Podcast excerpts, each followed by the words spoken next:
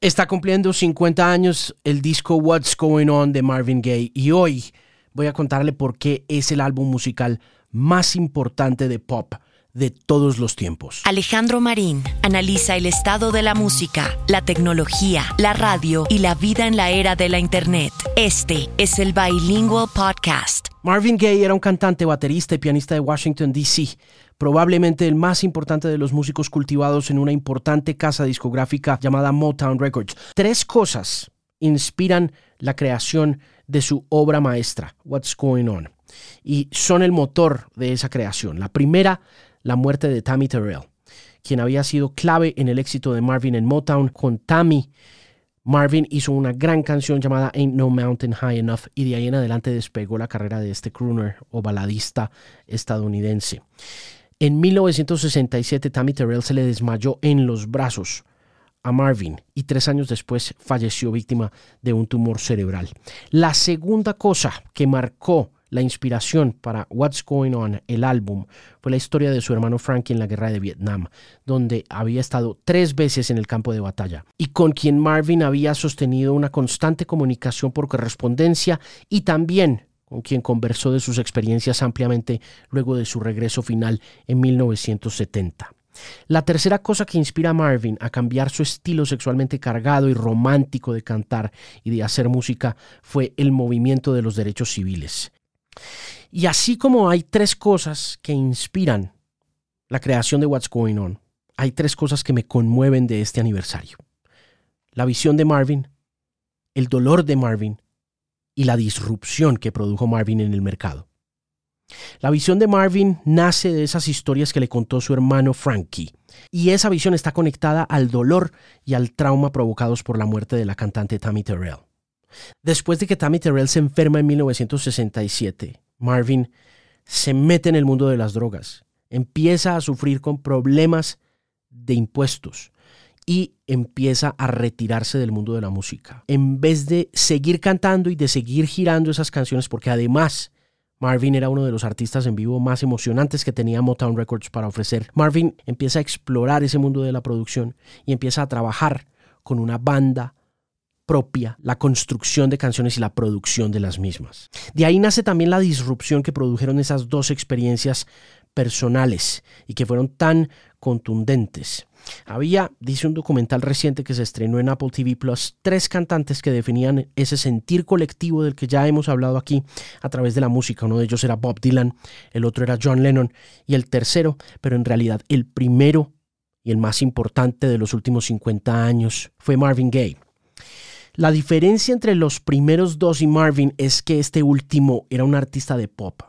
y estaba dedicado a la interpretación de canciones de amor con un componente sexual que lo hizo muy famoso. Marvin Gaye había dedicado su vida a enriquecer a Motown Records con su imponente y dulce voz y también con un sex appeal y una elegancia que lo había empatado con Elvis Presley con la mayor cantidad de canciones en el top 10 de las listas de popularidad en Estados Unidos como lo dijo alguna vez en un American Top 40 el famoso disc Casey Kasem. Marvin recibió la canción original de manos de un músico llamado Renaldo Benson. Renaldo Benson le había ofrecido esa canción a varios cantantes de protesta, incluyendo entre ellos a Joan Baez, pero Joan Baez no se la recibió. También se la ofreció a Smokey Robinson y Smokey tampoco la quiso cantar.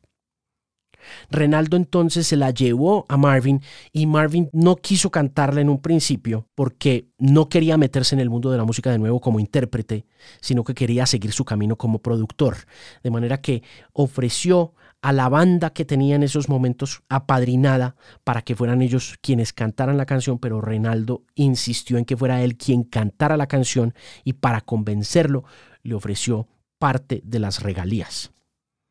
Marvin se entusiasmó a grabar la canción a mediados de 1970 y se la llevó a Barry Gordy, el fundador de Motown Records y presidente de esa empresa, a quien no le gustó para nada y la despreció inmediatamente, simplemente por el hecho de que las letras estaban completamente desconectadas de su negocio, que estaba dedicado, como lo decía antes, a las canciones de amor. Marvin entonces hizo una cosa que nadie hacía en Motown Records, desafiar a Barry Gordy Nadie le decía que no a Barry Gordy y Marvin le dijo a Barry Gordy en ese momento, aquí es donde entra la disrupción de la que hablo, que si no le dejaba publicar What's Going On, él no iba a volver a cantar para Motown Records. Por lo que a regañadientes Marvin Gaye recibió el aval de Barry Gordy y se metió a grabar con su propia plata What's Going On.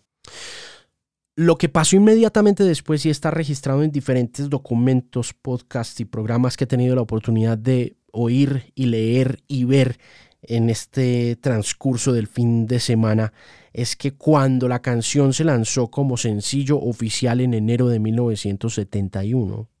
el éxito fue avasallador. Esa canción vendió alrededor de 100.000 discos en una semana. Eso fue una cifra impresionante y sorprendió muchísimo a Barry Gordy, quien independientemente de lo vendedora que había sido la canción, igual tenía muchas dudas y puso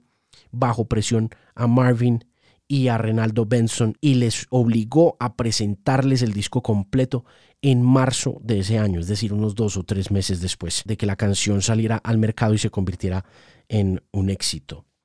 Cuando uno revisa ya los comentarios que se han hecho a lo largo de los años sobre What's Going On, encuentra con mucha frecuencia la palabra seamless,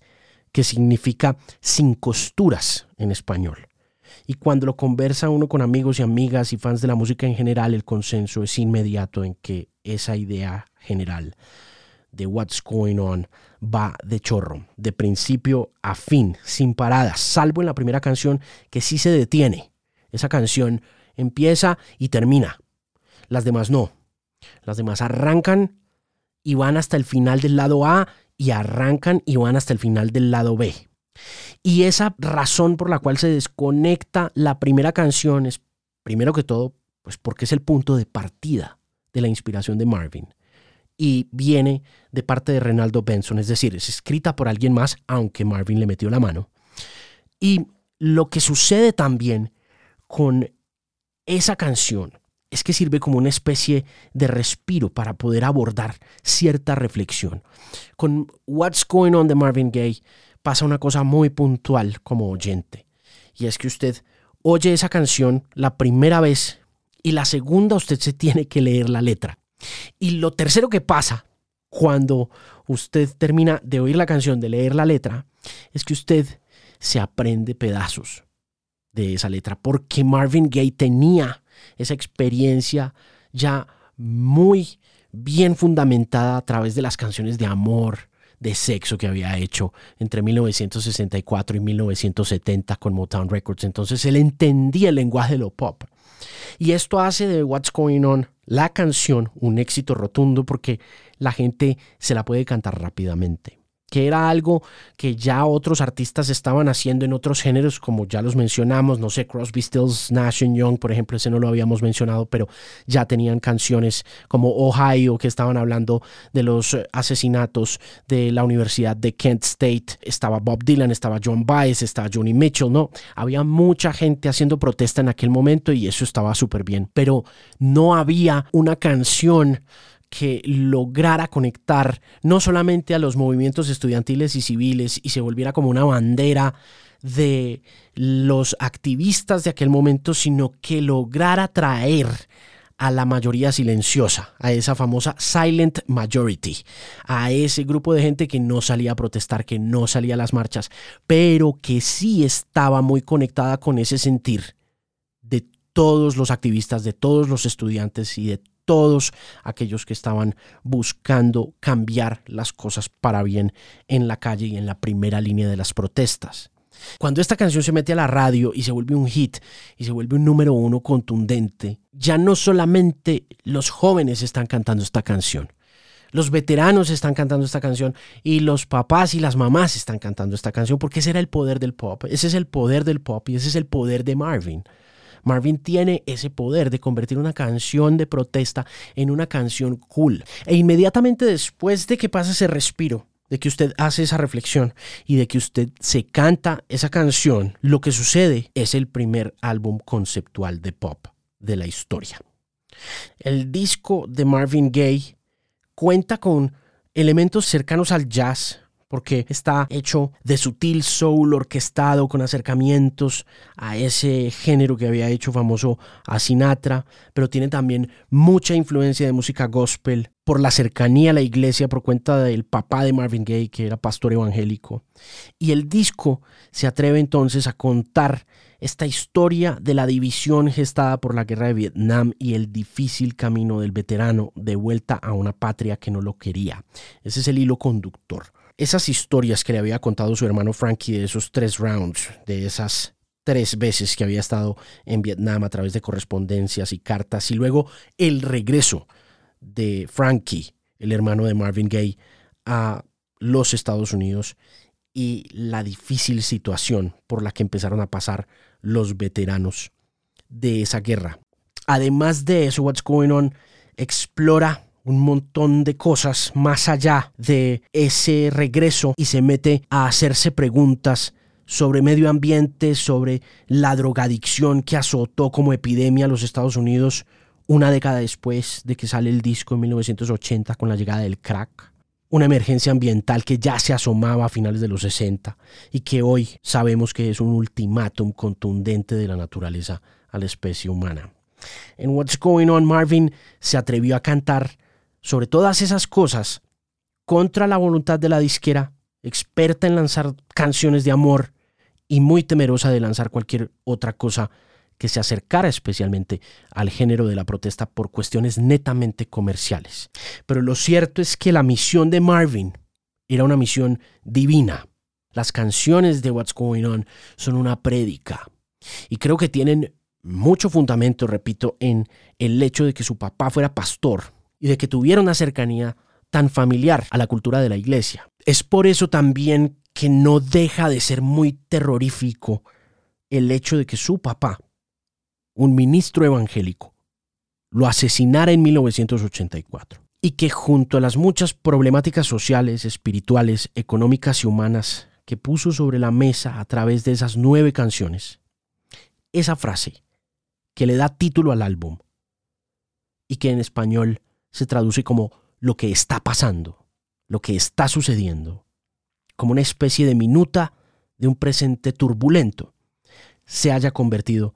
cinco décadas después en una pregunta que parece no tener respuesta. Este es el Bilingual Podcast. Gracias por llegar hasta el final de este nuevo episodio. Recuerde que este programa está patrocinado por Mercado Libre. Todo lo que usted necesita llega directo a la puerta de su casa y en el menor tiempo posible con todas las facilidades de pago y todas las garantías de seguridad. Así que no deje de visitarlos, descargue la app y descubra todas las ofertas, tiendas y vendedores garantizados por la comunidad de compra y venta online más grande de América Latina, patrocinadora oficial del Bilingual Podcast Mercado Libre.